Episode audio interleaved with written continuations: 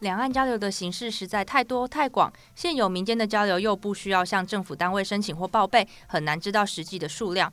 为了找到实际的案例，我们决定从有较多公开资讯的教育界开始探索，盘点已知的交流团形式，就能发现其无孔不入的程度。从小学就有机会参与，大学则是交流的黄金期，甚至到毕业实习都有包办。但这些交流真的只是频繁的交流吗？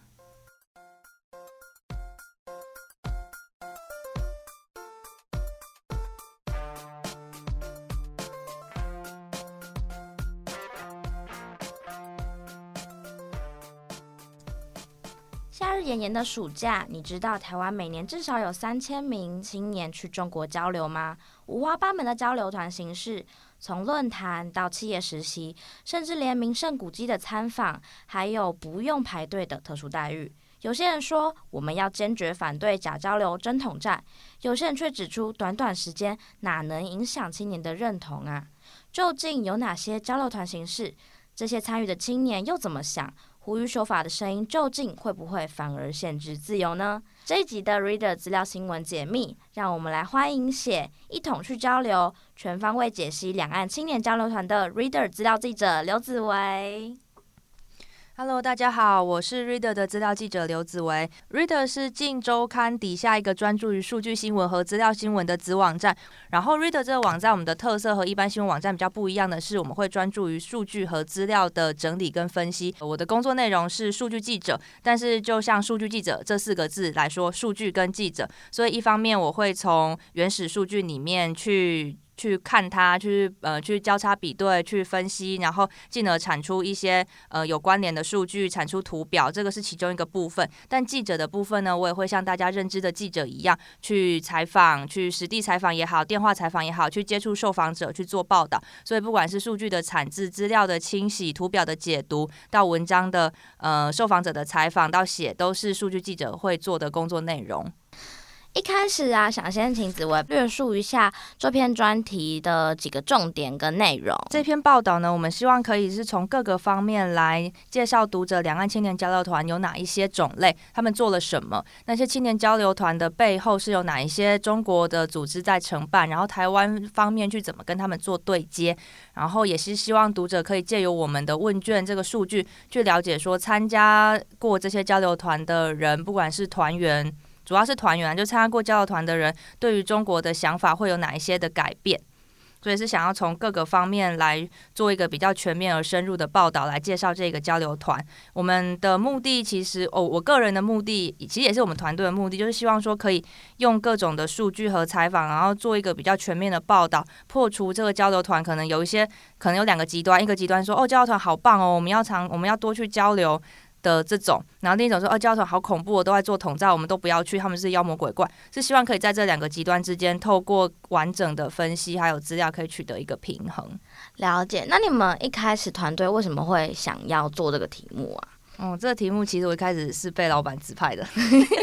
哎，这这个题目呢，是我们今年四月的时候，就我们团队的其他记者同事就开始研究中国补助款这个题目。然后他们在研究资料的时候，发现中国政府对台湾青年的工作是值得更深入研究的。然后其实说巧也是蛮巧的，就是我的主管就说：“哎，子文，你来做这个题目，这个题目由你负责。”然后我，其实我当时没有跟他说过，我自己参加交流团的经验还蛮丰富的。然后我就觉得说，诶，接到这个题目，我也很有兴趣去研究，因为我自己在大学的时候参加过三次的交流团，而且加起来总天数还蛮长的，所以就觉得说，这题目一边做，我会一边回想起我大学时候的经验，然后当时有一些困惑或是一些想要探究的问题，也可以借由记者这个角色，然后去做更深入的分析跟解，尝试的解答。嗯，理解。那你刚刚讲到嘛，你大学的时候有参与过交流团，那个时候加起来大概多久啊？哦，我参加过了三次，有一次是比较单纯的，就像我报道里面讲的是旅游参访团，所以是大概七天的时间就去中国某个地方去吃喝玩乐，跟那边的大学生交朋友。然后另一个是去实习的团，那个是一个暑假的时间，就五十几天。然后在实习的过程中，就是除了一到五在那个企业实习之外，六日组织帮带我们去的那个单位也会帮我们安排一些交流的活动，像是去嗯、长城参观啊，去全聚德吃烤鸭、看表演等等等。然后第三次去参加是一个创业竞赛、商业竞赛的活动，所以那个天数介于两者中间，大概十几天的时间。然后也是跟港澳台还有中国，就是港澳四地的青年组成一个一个团队，然后由中国那边的企业的老师来带领，让我们去。针对一些方案做发想，然后会有辩论，会有调查，最后会有正式的呃上台的 presentation 这样。哦，理解。那过程中有发生什么让你印象很深刻的吗？印象最深刻的是是发生在去实习的那个时候，因为那个时候是一个。一一整个暑假就两个多月的实习，然后在中间有一天，我们就被主办单位要求说：“哦，你们要穿上我们的团服。”那团服非常的丑，是一件橘色的，对，是橘色 T 恤，真的丑到爆。然后就把我们一群人浩浩荡荡的带到人民大会堂，就天安门广场旁边戒备森严的人民大会堂。那个平常人根本就不太可能进去，因为我以前有去北京旅游过，就那地方就没可能进去啊。一般民众，我们就被带进去。然后被带进去之后，那里面就真的是。富丽堂皇，很惊人，就是每一个柱子都超级粗、超级光滑，就感觉就是那种很厉害的建材做的。然后整个大厅很空旷，但是很气派。当时就被那个建筑哇，就震震折到了。之后呢，我们就被带到一个很漂亮的大厅里面，就有一些中国的。传统民俗技艺在那边表演啊，然后还有人用那个周朝时代的编钟在那边打那个高山青的旋律，就觉得这什么东西啊？就是一个很台湾跟中国文化融合的一个场合。然后后来胡锦涛就出现了，就当时的中国国家领导人胡锦涛他就现身，然后就跟台湾青年寒暄，就我们就吓到想说哇，怎么会有这么高规格的的体验？就他竟然还来，他寒暄什么啊？就非常的自私，他就其实他旁边围了很多人，很多保镖，然后他就是走过来，然后就当时跟我们交流的中国学生，还有主办单位的人，他就有他就会带围上去，然后就把胡锦涛包围，然后就开始握手啊，然后可能问说你们在这里过得好不好啊？实习的开心吗？什么什么的。然后我们那一团里面有一个男生，他就一个箭步冲上前，就是自己去伸出手说：“胡主席你好。”然后我们大家都吓到，因为就很突然，然后旁边可能也吓到，然后就那场活动，后来我们跟胡主席有个大合照。大合照完之后，我们就被带到一个表演厅去看表演。那时候想说什么表演好无聊，然后后来它是一个很多歌星艺人的表演场合，然后竟然有周杰伦，我们真的快吓死！我这辈子 真的没有看过周杰伦唱歌，而且他们聚集了很多当时非常当红的艺人，就台湾的也有，香港的也有，然后中国知名的当红的也有，反正就是一个非常高规格的场合，然后非常多不同团的交流团的港澳台青年都在那个地方。然后是后来我们才在哦，是我在做这个题目的时候，我又去回去找那那当时我们到底参加了什么活动？因为我很好奇嘛，当时只是觉得说这一定不寻常，但我没有去细究。我后来就就也是继续实习回来台湾。后来我参我去查了之后，发现它是一个就是台胞千人夏令营的这个活动的其中一环。所以就是这当时，但当时我们都不知道，包括我们穿那个很丑的银服去那边，然后被拍照，被当成新华社的宣传的一个点，我们完全都不知道。所以当时是觉得很新奇，然后也觉得很。惊讶，但是不会觉得很害怕或干嘛，只是觉得好奇怪哦，这样。哦，可以跟大家分享一下，就是 Reader 他们每次出报道之后，也都会出记者笔记。这件事情在紫薇的记者笔记里面有提到一点点，然后也有看到他们所谓的今天很丑的橘色团服。那我比较好奇的是，你刚刚有提到那个男生冲上前去跟他握手，他那个时候的。呃，心情跟心态是什么？还是他只是觉得很好奇，还是他很向往跟他见面？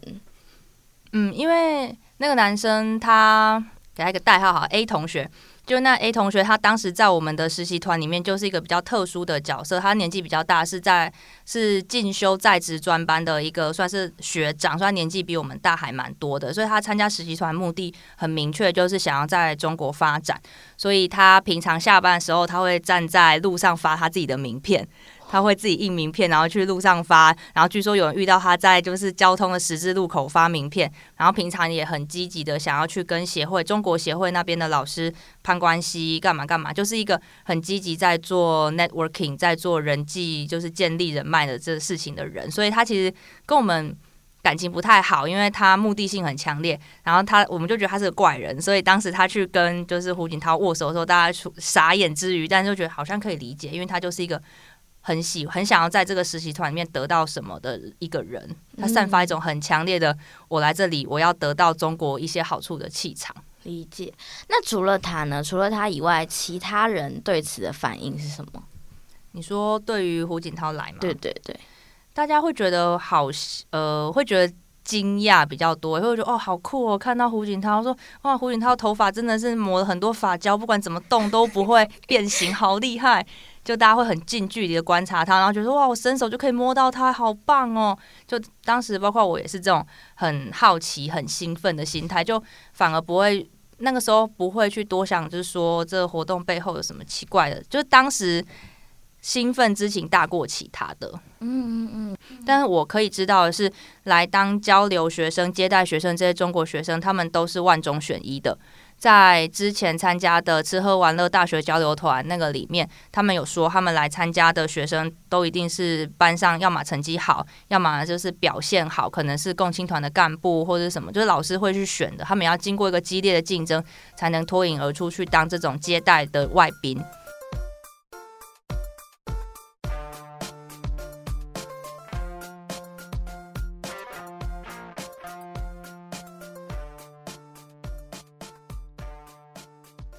刚有提到共青团，那其实呃，在报道里面其实有特别讲说，中共对台其实有一个算是相当严密缜密的组织嘛。那大概可以请你用口头讲一下，可能中国对台工作大概是分可能哪几类、哪几派，然后会有哪些组织在 working 的。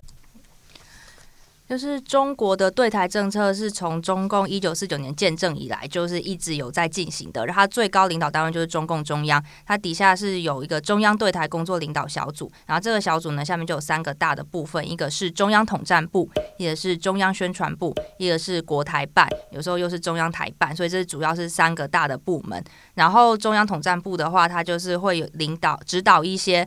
涉台的民主党派。可是这个民主党派它其实。不是真正的民主，就是是共产党的外围组织听他们的话的，然后也会有涉台的社会团体，这些社会团体就是看起来可能是看起来像是民间组织，其实是有背后有统战部在指导的。然后中央宣传部的话，它会有一些涉台研究机构跟智库，或是一些跟台湾有关的媒体网站，像是海峡之声啊、华夏经纬网这些网站都是。然后国台办的话，它是台湾人比较常接触到、比较常听到的。统战的单位，它就是在中央是国台办，但下到省跟地方，就是省级台办跟地方台办会负责。嗯，理解。所以就分像统战，然后可能下面会有一些党派，然后民主党派社会团体，然后宣传主要是一些网站媒体智库，然后台办的话就是负责一些交流团的活动。对，但其实交流团不同性质的交流团，它可能会对应到。这些这个架构里面的不同的部门，但是如果去要找到对应的部门的话，其实都不是难事。也就是说，从中国呃从台湾去中国交流团，不管统战的性质有多大，它其实很大程度都可以找在这个架构里面，在中国统战的架构里面找到对应的部门。嗯嗯，理解。追本溯源，其实嗯。中共对台统战工作算是算是组织相当明确，然后整体的规模也算很大啦。对，就是当时去参加的时候会，会有一个感觉，就觉得说哦，一定有什么东西在背后，但不晓得层级有多，不晓得层级有多高，或是不晓得有多少的机构在在这个里面在运作。当时只是隐约的有感觉，但是没有这么具体。的证据，或是没有这么直接去看到一些新中国的新闻报道，在讲说这里面有多少的官员啊，多少台办的组织在里面。嗯，那我比较好奇的是，那在你之前参加这个整个过程中，他们有释放出什么让你很明显觉得哦，这是统战的讯息吗？还是比较没有？嗯，个人是会感觉到他们是有目的的，他们会一直强调说，哦，两岸是同胞啊，同根同源啊，会很想要跟你攀关系，拉近这种亲切感。但是，就像我在报道里面讲的，这样的成效其实，呃，没有，它其实不大。这个在我们问卷里面有有看到这个数据，就是说去参加完交流团之后，就是有大概八成的受访者对中国的观感是比较差的。就不管是本来比较差，或者去了之后变差，但是有八成的受访者都对对中国观感是没有，就是是差的哦。然后我自己也会觉得说，其实至少比在只在台湾接收到报章杂志或媒体传达的中国来说，就你去到中国当地，你去看啊，或是去跟交流的人有一些互动，都会。对中国的感觉是比较立体的，但那个立体并不一定就是变得喜欢他，可能会因此觉得，呃，他怎么这样，就比较对他可能会反而会有一种警戒或是排斥的感觉。他们变差的主要原因什么？有受访者跟你聊过，例如某一次经历或是发生什么事情？嗯，我跟几个受访者有聊过，就是对中国的观感的变化。然后其中有一个人我印象还蛮深刻的，他是一个大学生，他去北京参加大学参访的活动。他说他在去之前他是蛮向往中国的，因为他们家是一个外省家庭，他从小就觉得哦是比较偏向泛蓝这边，然后也是觉得很认同自己是中华民国人，认认同中华民国。然后他就抱着一种哇，我们要中华文化的那种。心态去北京，他是他这是他第一次去中国，然后他去了之后，他们有自由活动的时间，然后参访的老师就带他们去天安门广场，他看到天安门广场上面布满了警察，然后地铁要过安检，就感觉他就觉得说中国是一个警察国家，很多的监视器很不自由，所以他对中国的向往反而是因此扣分的，他觉得说。嗯，对中国的喜欢的，为什么这么喜欢中国？他可能要再想一想，他会变得比较偏向中立，从很向往变到没有这么向往。然后另一个另一个跟我讲的人是一个也是去大学交流的一个学生，然后他是说参访团的主办方带他们去参访当地那个市区很的呃。带他们去参访那个市区的街道，都给他们看最漂亮的地方，很干净的人行道，很漂亮的住宅区，然后很发达的商业街。但是这个交流的学生他就会想说，那在这些干净崭新的建筑背后，那些本来居居住在那边的人呢？那些游民去去了哪边，或是当地环境生活比较不好的那些人，他们被。被迫离开了这个地方之后，他们去了哪？去了哪边？那土地征收之下受到影响的人，他们的权益有没有受到保障？所以就是变成说，呃，主办方给他们看的东西是光鲜亮丽的，但是那光鲜亮丽的背后是什么？有时候可能交流学生他们会自己去思考，那思考之后可能就没有办法，只是像表面的给你看得到的东西，你就认产生认同这么样简单的事情。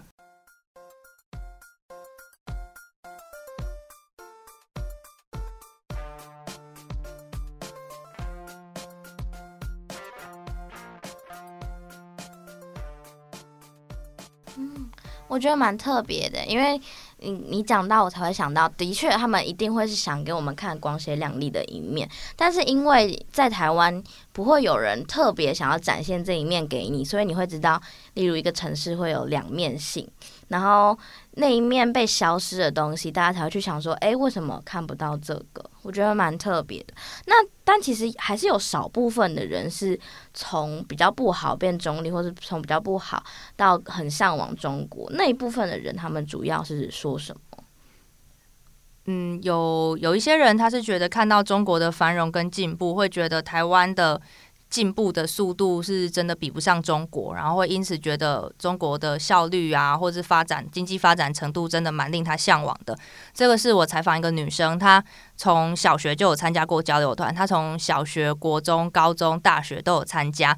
因为 就是很资深的团友。然后她就是去，所以她她去了很多次嘛，所以她对中国的发展就是算是。嗯，算是见证中国的发展吧。然后他就跟我说，他觉得中国很方便，行动支付很好，然后就是城市的建设也很快。就可能这次去这个地方还是一片矮房子，可是下次去这个地方就完全建了新的高楼，就觉得说很有效率，发展的很棒。然后他也说，从交流的过程中，他觉得中国人、中国学生。很有想法，很有上进心，他会觉得说，那我也要更努力，才不会被他们这些人追赶上。所以对他来说，中国是给他一个正面的例子，就是不管是发展方面，或是说心态上面改变，他都觉得说，诶，中国不错，可以跟他们学习。这是其中一个。那另一些呃，觉得想法被改变的有一个有一些人是因为认识了中国朋友，所以会觉得跟中国比较亲近，然后他的想法会分开，就是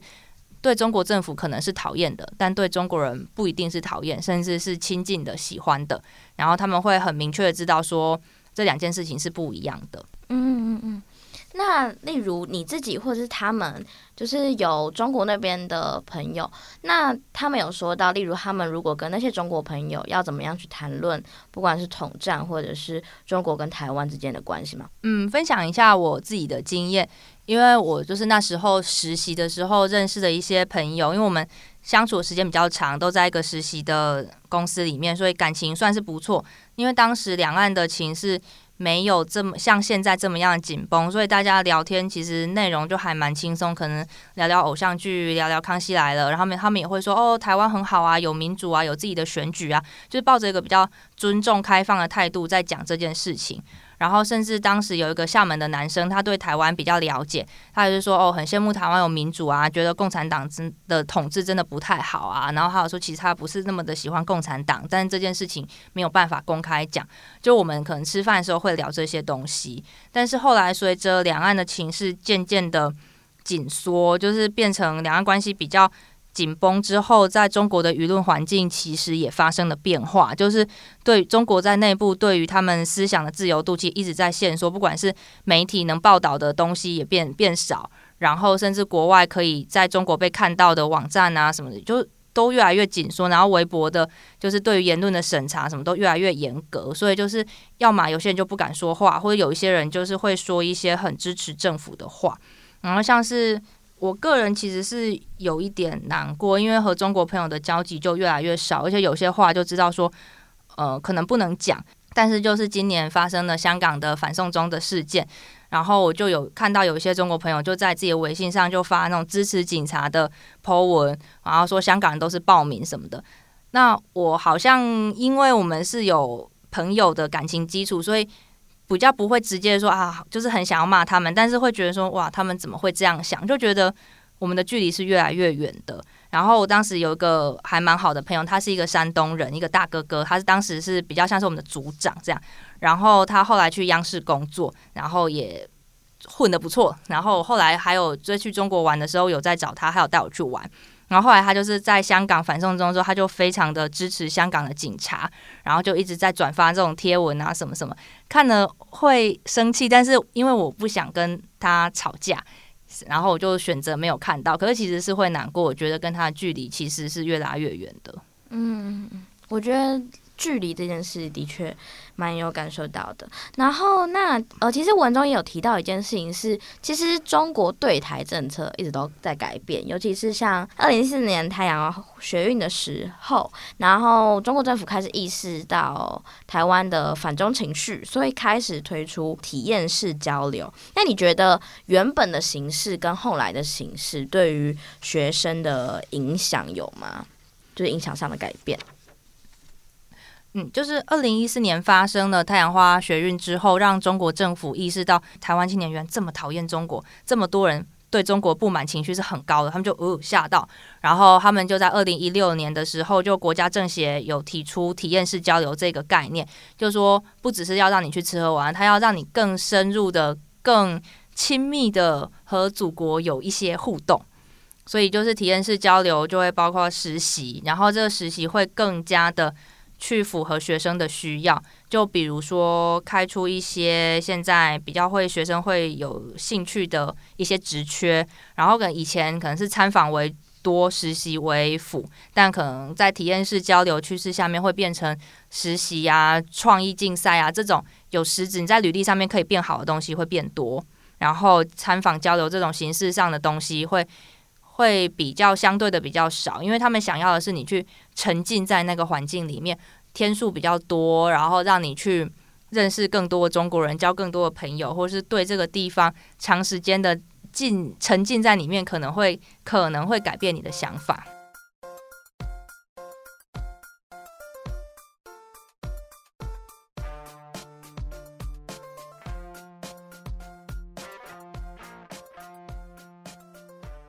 报道里面有提到一件事，然后我觉得蛮特别的，其实是专门研究两岸资讯站的沈博洋，他有提到说，他觉得统战交流团的目的不一定是在改变学生或是青年的想法，很多时候其实在巩固老师。我觉得这个观点是我当初一看的时候，哎，对耶，其实说不定这样是更有可能的。他那个时候是怎么讲的？就他是说，在这个举办交流团的这个过程中，从中赚钱或从中得到利益的，可能是带团的人，而不是跟团的人。然后带团人可以是老师，可以是地方的组织头头，可以是民间组织、民间团体里面的领导人。所以就是这些人被吃定了之后，就会接受中国的指挥。然后沈老师当时是说，被绑架的人是老师，而不是学生。就是他说，他意思说，被绑架的是带队去的那个人，而不是跟团的那些人。嗯，然后就根据我们的问卷调查还有访谈，也都得到一个结论，就是其实学生一一批一批的学生去那边，但想法被改变的其实是有限的。但为什么中国政府还要继续的去做这样的一个统战工作呢？可能有几个原因，可能是呃，他们就像刚刚报道里面讲到的，他要巩固的其实是带队的那个人，然后交流团他可能。一次带去一百个，他只要改变一两个学生的想法，其实就够了。他会在那个过程中找到一些节点，然后把那些节点就是把它抓紧，或者是把它再用那个点去做扩散。嗯，有种吸收下线的感觉。对对对。那呃，各界是怎么样因应这种似同非同的交流模式啊？嗯，照现在目前的修法进度看来，就是民进党团在提出这个反渗透法。的，然后在推动这个反渗透法修法是很积极的。然后在反渗透法这个草案出来之前，其实，在包括台湾激进、时代力量这些比较关注台湾主体性的政党，也都有纷纷提出不同的关于限制这个所谓的中共代理人的法案，都一直有在各种不同的版本的提出。呃，可能是修法，或者就把现行的法修得更完善，或是立新的法。但主要目的都是说，希望可以防范，就是中国持续的透过各种方式渗透台湾的这样一个现象。大家会看到，说到现在，就是反渗透法正在立立法院里面，就是想要拼这个会期之内修法通过。嗯，理解。那呃，刚才有讲到数据嘛，在这个专题中，你们用了呃哪些数据？然后你们是怎么找数据的？其实这个专题从数据方方面来做，真的是蛮困难的，必须要说，因为就像我刚刚提到的，它没有一个官方的档案，没有一个官方的资料库可以让我们看说交流团的规模，所以后来我们就决定说要从跟中国教育部密切相关的，就中国教育部直属的七十五所中国的大学，一间一间去他们网站上点选那个港澳台办事处，然后点选港澳台姐妹校清单，一个一个找，然后就找出来。里面其中跟台湾互动呃比较密切的几间大学之后，我们再从那些台湾的学校里面去寻找中国的姐妹校占他们世界各地姐妹校的比例，然后从中找出了前四名，就是比姐妹校看起来是偏高的学校，然后去看他们在二零一九年暑假出团去交流的情况。然后，所以我们数据的脉络是这样来的，但是这个都是我们自定义的数据，所以其实在研究方面并不是很能有代表性。我老实说，就是我们的方法是严谨的，但是收到的东西可能不够具有代表性，可能有一些偏差，或是有些数据上面，比如说网站上面都放的是错的东西，或是它没有放完整，那我们可能也只能根据网站上的东西，所以它不不一定是一份非常百分之百正确 and 完整的资料。嗯，而且我在后来的报道中更新中有看到，是有世新母校是世新的读者有在反馈吗？对对对，就是这份资料，也就是很感谢读者的回馈，但也是读者有看出我们资料上面的限制。我觉得漏掉世新的原因，可能是因为就是他跟那七十五所中国教育部直属的七十五所学校的互动没那么多，可是跟其他的学校互动可能非常多，因为在中国有千千万万的大专院校，才发现就是很多跟那些学校互动的中国学校都不在那七十五所清单里面，所以有可能是我们资料一开始定位。有一定程度的排除到某一些学校，所以就这也回应到资料新闻到底是不是一个很科学的方法？其实当然可以借由资料来发现一些东西，但是也不可以盲目的相信资料，觉得说哦，这就是超对的，就我比一般人都对，因为我有资料。我觉得这可能是做资料新闻的时候要在心中就是反复提醒自己，就不是说哦，我有资料我就超强超棒这样。因为中国的网域其实是没有很开放的吧？这对你们呃收集资料跟找资料、爬资料来说，都还算蛮难的。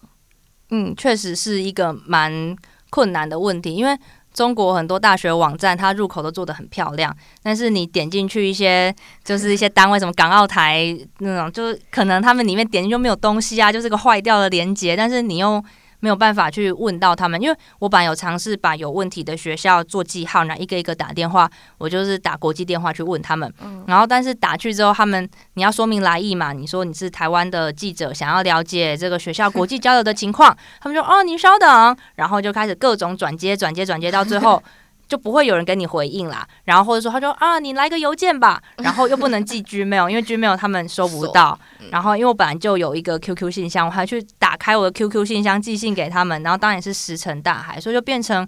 呃蛮困难。就是中国网站如果有问题，其实你就只能注记说啊，他有问题，你不太能够跟他们拿到完整的资料。嗯嗯嗯，没关系，资料新闻本来就也会有它的限制吧。好。那在这个专题里，有没有什么是可能你报道发出去以后才觉得啊，其实这个东西也蛮好做的，或是之后在追踪的过程中可能会想要去研究的子议题？其实你刚刚讲到有没有这个专题有没有还有可以研究？有另一个我觉得也是有趣的是台湾青年的回流，就是因为像呃，在我的研究里面，或是我个人认识的朋友里面，就是去中国工作的人真的很多。就是他们可能是大学毕业或研究所毕业就去那边工作，因为那边开出了比较好的条件，比台湾更好的条件，或者说你年纪轻轻他就让你去当小主管之类的，所以他们都去了。去了之后可能二十五六岁去，那去到什么时候他们会决定要回来呢？我觉得这是一个很值得研究的，因为蛮多人是其实只是为了工作，为了累积履历才去中国，他们不喜欢中国政府，不想在那边成家立业，不想要在那边。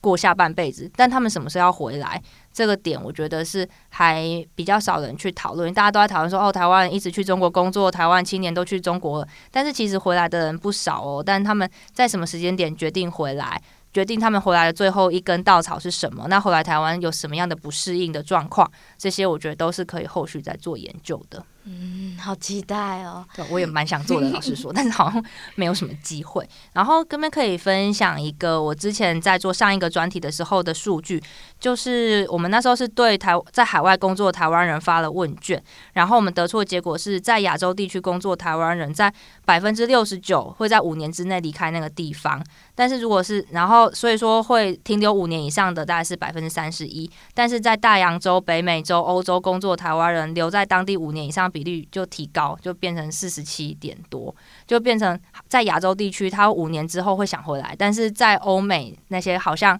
比较不想回来。但这个这个数据就很有趣啊，就会想看说，那为什么会有这样的区别？嗯，海外青年的专题也可以去 Reader 的网站上看。那最后只会再小小的帮大家宣传一下这次的这个报道。这次的报道的专题主题是两岸青年交流团，就是希望可以从数据、问卷还有深度访谈的方式，让读者在方方面面的去了解各种不同的去中国交流团他们在做什么，他们背后牵涉到的中国官方的组织有哪些，当中参加的参加的学员他们曾经有哪一些特别的、神奇的、恐怖的、有趣的经验，都可以在这个报道里面找到。嗯，然后记得一样收听静好听，我们的语音网站已经上线，然后大家也可以打开手机下载我们的专属 APP，或者是用呃 Apple Podcast 或 Google Podcast 都可以收听，Spotify 也可以收听。那这集的资料新闻来解密就这样，大家再见，谢谢，拜拜，拜拜。